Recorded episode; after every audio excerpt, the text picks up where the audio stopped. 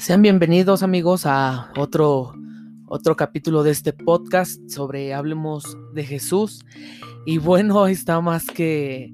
Eh, está más de más decirles que este, sean bienvenidos, muchas gracias por el apoyo y sobre todo que este, espero que esta palabra te bendiga. Y yo creo que todos hemos este, experimentado esto, de lo que hoy vamos a hablar, así que toma tu café, tu tu vasito de leche, ponte cómodo y, bueno, platiquemos, ¿no? Eh, ¿Qué onda con el desánimo? Todos, eh, bueno, está más que claro que todos hemos experimentado el desánimo. Eh, incluso hasta las personas que tú dices, bueno, son personas grandes, ¿no? Personas completamente que tú dices, ay, qué bien predica o qué bien canta es un excelente pastor, es un excelente mentor, o, tienes los papás más extraordinarios, o al hermano más extraordinario, la maestra más extraordinaria. Pero todos hemos experimentado el desánimo. Y es una, es una experiencia que todos tenemos que pasar, que todos tenemos que sentir, que todos tenemos que experimentar. ¿Por qué? Porque somos humanos. Vivimos en un estado natural en el cual no podemos evitar ningún, ninguna clase de, de situación o de emoción en nuestras vidas. Así que, ¿qué, bueno, ya entrando en materia, ¿qué produce en ti, en esta, en esta noche, tú esta pregunta? Te hago yo esta pregunta, ¿qué es lo que produce en ti el desánimo? ¿Qué es lo que produce en ti el desánimo? Y yo ya lo, yo ya lo encontré. Yo ya encontré cuál es la mayor el mayor porcentaje en que en mí genera desánimo. Y la verdad es que muchos de mis amigos lo saben, ellos lo saben y me han y me han dicho, es que no tomes tan en cuenta esas palabras, es que no tomes tan en cuenta lo que te dicen, no te lo tomes tan a pecho, este, no seas tan sentido y cosas así. Entonces, es algo que no podemos evitar. Estamos de acuerdo, es algo que no podemos evitar porque tú dices, "Ay, es que me pone", o sea, tú dices, "Es que me pone me pone tenso y... y bueno, ¿qué podemos decir, no? Entonces, yo ya, yo ya he experimentado el desánimo en mi vida y, y, ahorita en mi caminar en la fe la he experimentado y tengo 13 años, gracias a Dios, por su gracia y por su amor. Tengo 13 años caminando en la fe y entonces este, he experimentado este sentir en mi vida muchas veces, o sea, muchas, o sea, muchísimas. Entonces, yo ya identifiqué, yo ya identifiqué en mi vida qué es lo que produce el desánimo. Pero estoy, eh, yo ahorita en esta, en esta plática que vamos a tener, eh, identifica primero en ti qué es lo que te produce desánimo. Y bueno, en mí yo se los voy a contar, se los voy a decir. Y bueno, lo que produce a mí el desánimo es muchas veces las discusiones o las disputas que tengo a veces con otras personas. Y, la mayoría de esas disputas o de esas discusiones han sido con personas que yo amo, que quiero mucho, o sea, que son parte esencial en mi vida. Y este, incluso las personas pasadas, eh, que a lo mejor ya hasta no nos hablamos y todo, pero fueron parte, un punto específico en mi vida que me ayudaron en mi crecimiento y en, y en mi carácter pero siempre han sido con personas que quiero mucho. Entonces eso es lo que más a mí eh, me ha producido el desánimo. Pero concédete el no estar de acuerdo siempre con todos. O sea, yo te voy a invitar ahorita que estamos entrando en desánimo. Eso es en mí. Pero si tú dices, el lo que me produce en desánimo es la falta de fe que me tienen las demás personas. O que no te salen las cosas bien, o frustración, o todo ese tipo de cosas. Identifícalo. ¿Qué es lo, cuál es la raíz de ese desánimo? Y si puedes, quítalo. O sea, quítalo, arráncalo. O sea, sí se puede, quítala. Y entonces en mí es, es esto. O sea, yo me tengo que conceder el no siempre estar de acuerdo con todas las opiniones. Y yo, yo quiero tener una vida tan perfecta. Y no me da pena decirlo, o sea, es algo que tengo y que estoy luchando contra eso porque en, mi cabecita yo creo todavía no me ha nacido el sol de que, o sea, soy humano, me tengo que equivocar, a lo mejor no he querido reconocer que soy tan, soy perfeccionista y entonces quiero estar, o sea, quiero que todo marche bien, que marche todo bien, que mi celular esté al, al 100, mi computadora esté al 100, mis, mis calificaciones incluso, amigos, incluso estoy estudiando y entonces si yo saco un 8, o sea, fíjense, si yo saco un 8 o un 9, no estoy de acuerdo, o sea, no estoy de acuerdo y en mí empieza así como que ganas de aventar computadora, de aventar todo y dejarlo. Eso es, una raíz de desánimo. Y entonces, eso pasa igual con mis amistades, con mis amigos, con mis parientes. O sea, quiero estar tan de acuerdo con ellos. O sea, quiero que todo esté y que me digan, que me den la razón, ¿no? Más que lo demás, que me den la razón y sabes que sí estás bien, pero no es cierto. No es cierto, ahí me tengo que equivocar y tengo que decir que no todo me va a salir bien, que no todo tengo la razón y o sea, no sé si me están entendiendo. Entonces, yo me tengo que, yo tengo que aprender a concederme el no estar de acuerdo siempre con todos. ¿Sí? Y que ellos no siempre van a estar de acuerdo conmigo. Yo tengo que meterme bien eso en mi mente. ¿Sí? Que trata de no imponer tampoco tu opinión. Eso yo lo he hecho muchas veces. Impongo mi opinión, impongo mi voluntad. Y es algo que yo he estado constantemente llevándolo a la cruz, llevándolo a los pies de Jesús y, Señor, ayúdame con esto. Y Jesús, ruego por tu gracia, ruego por tu amor, ruego porque me ayudes, ruego porque me des fuerza, ¿no? Y cosas así que le he estado pidiendo a Dios porque yo sé que solo no puedo. ¿Ok? Y bueno, entonces, en Lucas 24:15 vamos a ver cómo la Biblia todo es soberana la palabra de Dios y para todo. Y yo te invito a que si tú no lees la Biblia, léela, de verdad, no importa eh, de dónde seas, de qué religión seas. Y no quiero hablar de religiones porque no se trata de eso. O sea, yo quiero compartirte mi opinión y mis experiencias que gracias a Dios en su palabra hemos encontrado, ¿no? Y entonces, lee tu Biblia, léela, de verdad, léela. Y entonces en el libro de Lucas 24, 15, capítulo 24, verso 15 dice, eh, de camino a Emaús, dice, aquel mismo día, dos, de ellos se dirigían a un pueblo llamado Emaús, quienes, dos discípulos de Jesús, a unos 11 kilómetros de Jerusalén. Ellos iban caminando, ¿no? Iban de Jerusalén a Emaús. Y entonces, ah, pero iban conversando sobre todo lo que había acontecido. ¿Qué es lo que había acontecido? La crucifixión de Jesús y su muerte.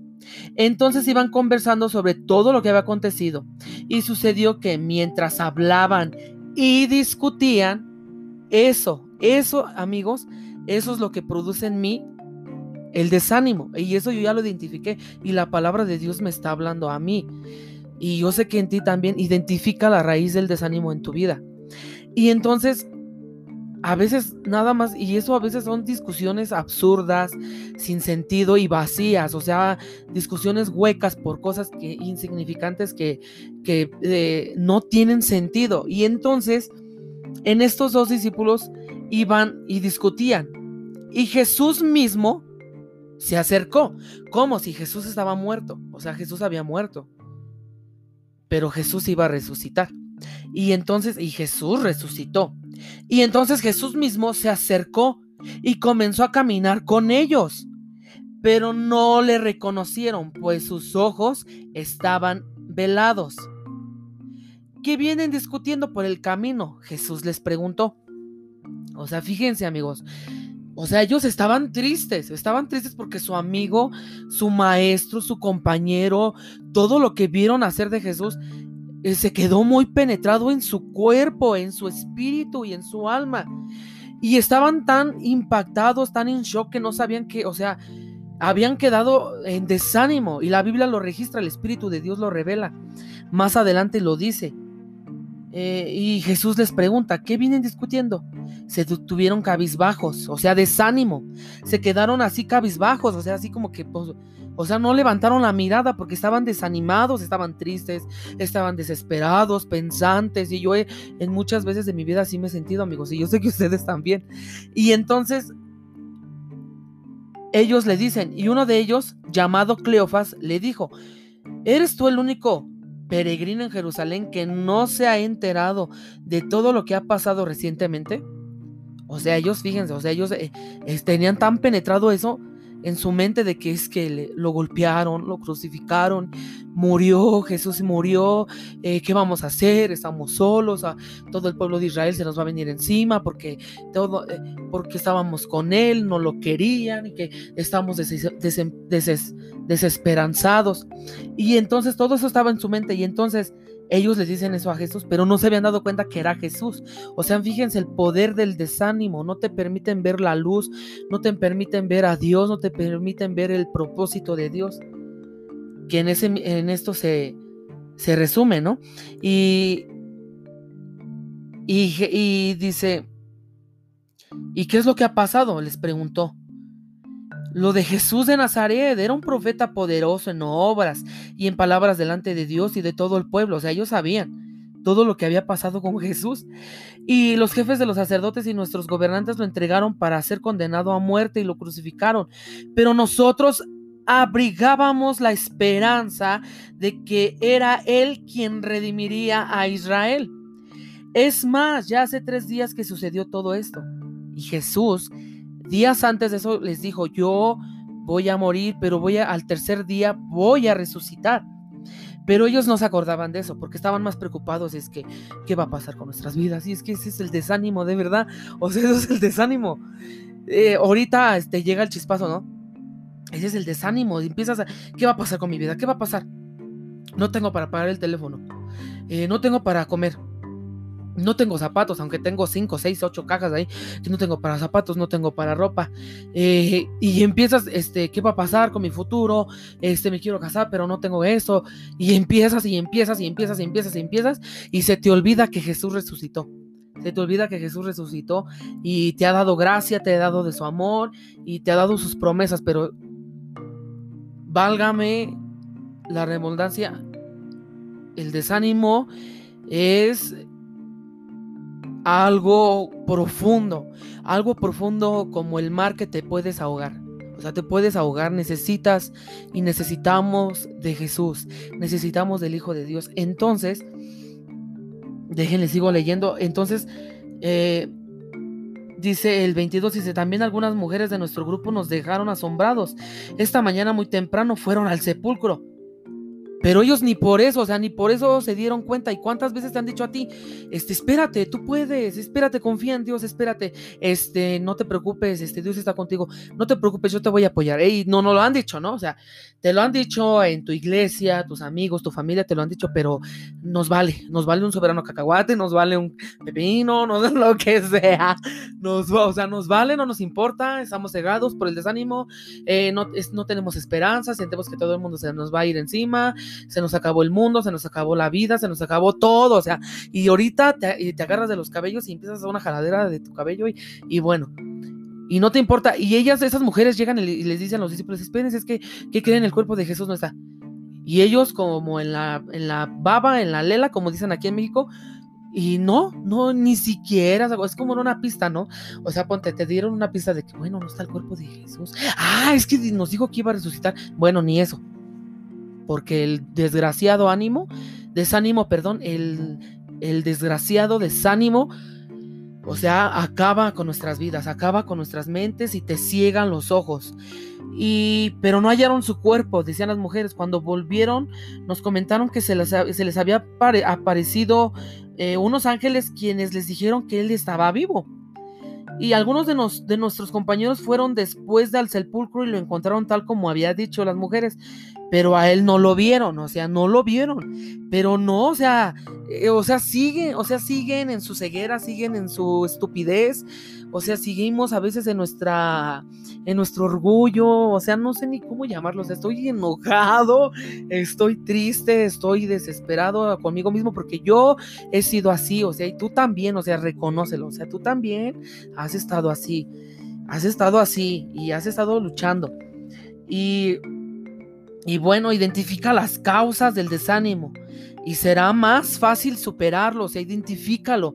Yo ya lo identifiqué ahorita, me está llegando el chispazo del Espíritu Santo de Dios y te dice, esto es lo que está produciendo en ti desánimo.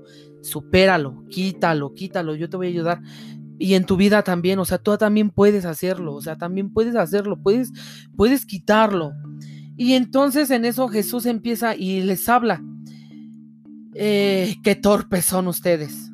O sea, son unos tarugos. En México, o sea, tarugos representa muchas palabras, o sea, muchas cosas. Y les dice, son unos torpes, o sea, por no decir otras palabras, son unos torpes. Ustedes, de verdad, les dijo. Y que tardos de corazón para creer todo lo que han dicho los profetas. O sea, fíjense el Espíritu de Dios. ¿Acaso no tenía que sufrir el Cristo estas cosas antes de entrar en su gloria? Entonces, comenzando por Moisés y por todos los profetas, les explicó lo que se refería a él en todas las escrituras. Al acercarse al pueblo a donde se dirigían, Jesús hizo como que iba más lejos. Pero ellos insistieron, quédate con nosotros, que está atardeciendo, ya casi es de noche. Y bueno, está más que claro, o sea, o sea, o sea, abre tu mente, amigo, o sea, abre tu mente de verdad brother, o sea, amigo, compañero, hermano en Cristo, como quieras llamarte, como te llames, como donde vivas, donde estés, eh, la religión que profeses, el negocio que tengas, lo que sea. O sea, abre tus ojos, o sea, el desánimo no te permite ver, no te permite ver a Dios, o sea, te ciegas, o sea, somos torpes, o sea, somos torpes, somos humanos, somos torpes, somos unos burros burros. Somos unos burros. ¿Por qué? Porque te ciegas, o sea, te hundes en ese hoyo eh, en ese hoyo profundo en el que tú dices, ya, o sea, todo el mundo está contra mí, nadie me quiere, todos me odian, mejor me como un gusanito, ¿no? Y bueno, o sea, tres causas comunes del desánimo. ¿Sí? O sea, primera es el cansancio físico y mental. Y está más que claro, ¿no? O sea, deja tu celular y lee libros, lee libros, hay muchos libros, uno que yo les recomiendo son los hábitos de Jesús para el cansancio mental, o sea, deja tu celular, ¿no? Deja de ver Instagram, porque Instagram como nos restrega en la carota, en nuestras carotas, la vida perfecta, entre comillas, lo estoy diciendo, el perfecta de los demás, que no es nada más que puro maquillaje y filtros. Cansancio físico, cansancio físico, perdón. Eh, Haz ejercicio, mijo. Haz ejercicio. Haz ejercicio. Frustración. No dejes de hacer tus, sueños. Si quieres ser podcaster, haz podcaster, haz tus podcasts. ¿Quieres grabar música? Graba tu música, aunque sea con lo que tengas. ¿Quieres ser licenciado? Estudia. Otra, el fracaso. No porque fracases una vez quiera decir que ya todo el mundo se te va a ir encima y ya te quedaste todo ahí triste y pobre, miserable y desnudo, desventurado, no, o sea, no, o sea, eso no significa que ya fracasaste en todas tus cosas, o sea, no, y esos, esas cosas, ahorita estas palabras me están ayudando a mí. Eh, los dos discípulos se encontraban así y el pueblo de Israel también constantemente anhelaba regresar a Egipto. Es que ya viene el faraón, ya viene el pueblo. Moisés, ¿por qué no sacaste? Moisés, Moisés, Moisés. Imagínense, o sea, ya estaba, Moisés ya estaba harto. Y yo creo que si yo a veces estoy harto de mí, de mí mismo, a veces me harto, me desespero por mi falta de coraje, mi falta de carácter y mi estupidez. Y luego a veces quiero mandar todo así a la porra y dejar todo. Imagínense Moisés que dirigía a un pueblo grande niños, viejos, adultos, jóvenes, viejas y todo. Y le constantemente le decían a, Moisés, y ahorita lo vemos en Lucas, eh, Lucas 20, ahorita lo estaba diciendo el Señor 24:15, habla de ellos. Moisés hablaba de Jesús, los profetas hablaban de Jesús. Entonces, imagínense, y aún así el pueblo de Israel friegue y friegue y friegue, es que ¿por qué nos sacas? ¿Por qué nos sacas? ¿Por qué nos llevaste allá? Es que nos vamos a morir, mejor nos hubiéramos quedado en Egipto. Y bueno, imagínense Moisés, ¿ustedes creen que Moisés no se desanimó? Por supuesto que sí. Pero Moisés tenía algo. Moisés oraba y pedía dirección a Dios y siempre encontró la salida al problema, siempre. Y Moisés, si lo leen ustedes, eh, Génesis, Éxodo, todos esos libros, Levítico, Deuteronomio, etcétera, Moisés no se bajaba, no se bajaba de, del monte, no se bajaba. Él ahí estaba constantemente, bueno, o sí bajaba, pero lo que me refiero en oración, Moisés estaba constantemente en oración y Padre, ¿qué hacemos? Es que este pueblo es duro y Jehová, y los voy a destruir, Moisés, espera, espérate, Moisés. Después Moisés decía, espérate, Señor, es que mira, son ellos, son así, pero tú, tu misericordia, tu amor. Y, ahí estaba. Eh, eh, Jehová y Moisés, y allí estaban ellos y platicando y cómo le vamos a hacer y haciendo equipo con Dios. Y luego a veces, muchas veces Moisés se desesperó, una vez les aventó las tablas de la ley y, se las, hizo que se partiera la tierra y se los tragó. ¿Por qué? Porque ya, o sea, es mucho, era mucho el desánimo que, que ellos estaba, que Moisés estaba pasando. Ahora, Pídele dirección a Dios, pídele dirección, no desistas, no te canses, pídele dirección a Dios. Sigue avanzando en tu trabajo, sigue avanzando en tu matrimonio, sigue avanzando en tus estudios, sigue avanzando en tu plan de lectura bíblica, sigue avanzando en Jesús, no te canses, no te desanimes, no te desesperes, confía en Dios, Él no va a tardar, Él lo que prometió, Él lo va a cumplir, porque no se trata de nosotros, no es mi palabra, no es mi vida, no es mi no, e, no eres tú, es Dios el que está trabajando. No te canses, llena tu corazón de fe, llena tu corazón de la palabra de Dios, llena tu corazón de prédicas, llena tu corazón de adoración, obedece a Dios y Él hará. Constantemente luchamos contra gente en desánimo y podemos contagiarnos, pero toma fuerza en la intimidad de Dios, como lo hizo Moisés, toma fuerza como lo hizo Jesús, toma fuerza como lo hicieron los discípulos toma del Espíritu Santo. El Espíritu Santo fue enviado por Jesús porque Él no nos iba a dejar huérfanos. Él no nos iba a dar, Él no nos iba a dejar huérfanos. Él nos dio la paternidad del Espíritu Santo. Y Él te quiere ayudar. No estás solo. Y unas últimas dos citas bíblicas que te quiero leer se encuentran en Romanos, Romanos 10, verso 17. Dice el Señor, dice el Señor así. 10, 17 dice así que la fe viene como resultado de oír el mensaje y el mensaje que se oye es la palabra de Cristo. Si tú quieres tener fe, o sea, la fe es más que es más que una religión, o sea, la fe no se encierra en tu religión. La fe mm, puede mover las manos de Dios, la fe puede eh, hacer que Dios se agrade de ti.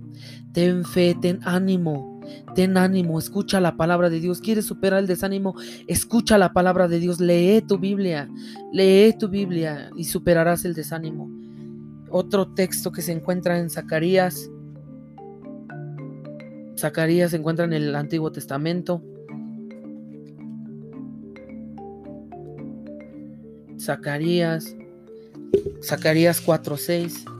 Y dice el Señor así, 4.6. Eh, así que el ángel me dijo, esta es la palabra del Señor para Zorobabel. No será por la fuerza, ni por ningún poder, sino por mi espíritu, dice el Señor Todopoderoso. No se trata de tus fuerzas, no se trata de cuántas, a cuántos psicólogos puedas ir, no se trata de a cuántas personas les puedas llorar o cuánto puedas conseguir.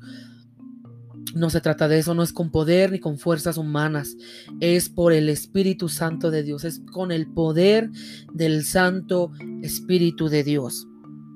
¿Quieres superar el desánimo? Necesitas al Espíritu Santo de Dios. Y bueno, ya sabes, ya quedamos contentos, estoy muy contento de lo que Dios me ha hablado hoy. Yo sé que contigo también, amigo. Esta palabra es para ti, llévatela en tu corazón, ponla en práctica y verás que el desánimo entrará a tu vida, pero saldrá. Saldrá huyendo porque encontrará una bestia grandísima de tu fe, una, eh, o sea, haz de tu fe algo grande, haz algo de tu, solamente Dios nos pide un granito de mostaza, pero eso, sea, tantito, o sea, tantito que tengas fe en Dios, tantitito. Con eso Dios eh, quiere hacer cosas grandes, pero podemos alimentar nuestra fe. O sea, puede haber nuestra fe puede ser más grande, puede ser feroz, puede ser fuerte, guerrera.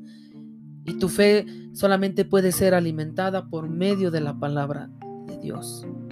Espero que te haya gustado este mensaje. Llévatelo en tu corazón, compártelo con alguno de tus amigos, con alguien que esté pasando por esto y dile que no está sola, que no está solo, que Dios está con él y por supuesto nosotros también. Oramos para que el Señor te bendiga. Señor, te ruego por todos estos oyentes que están escuchando, no es mi palabra, no es soy yo, no soy no, no soy yo ni mi fama, no, Señor, es tu palabra. Y yo te ruego para que cada oyente pueda ser inspirado por tu Espíritu Santo, pueda ser movido por tu Espíritu Santo, pueda ser levantado y fortalecido por tu Espíritu Santo. Si alguien está en desánimo, acércalo a ti, Señor, acércalo a tu presencia, acércalo, Señor, a tu regazo, a tu protección, a tu fortaleza, a tu poder. En el nombre de Jesús bendigo a cada oyente que tu palabra, Señor, no vuelva vacía, porque tú lo dijiste, el cielo y la tierra pasará, pero tu palabra permanece para siempre. Bendigo a cada uno de estos oyentes en el nombre de Cristo Jesús. Amén.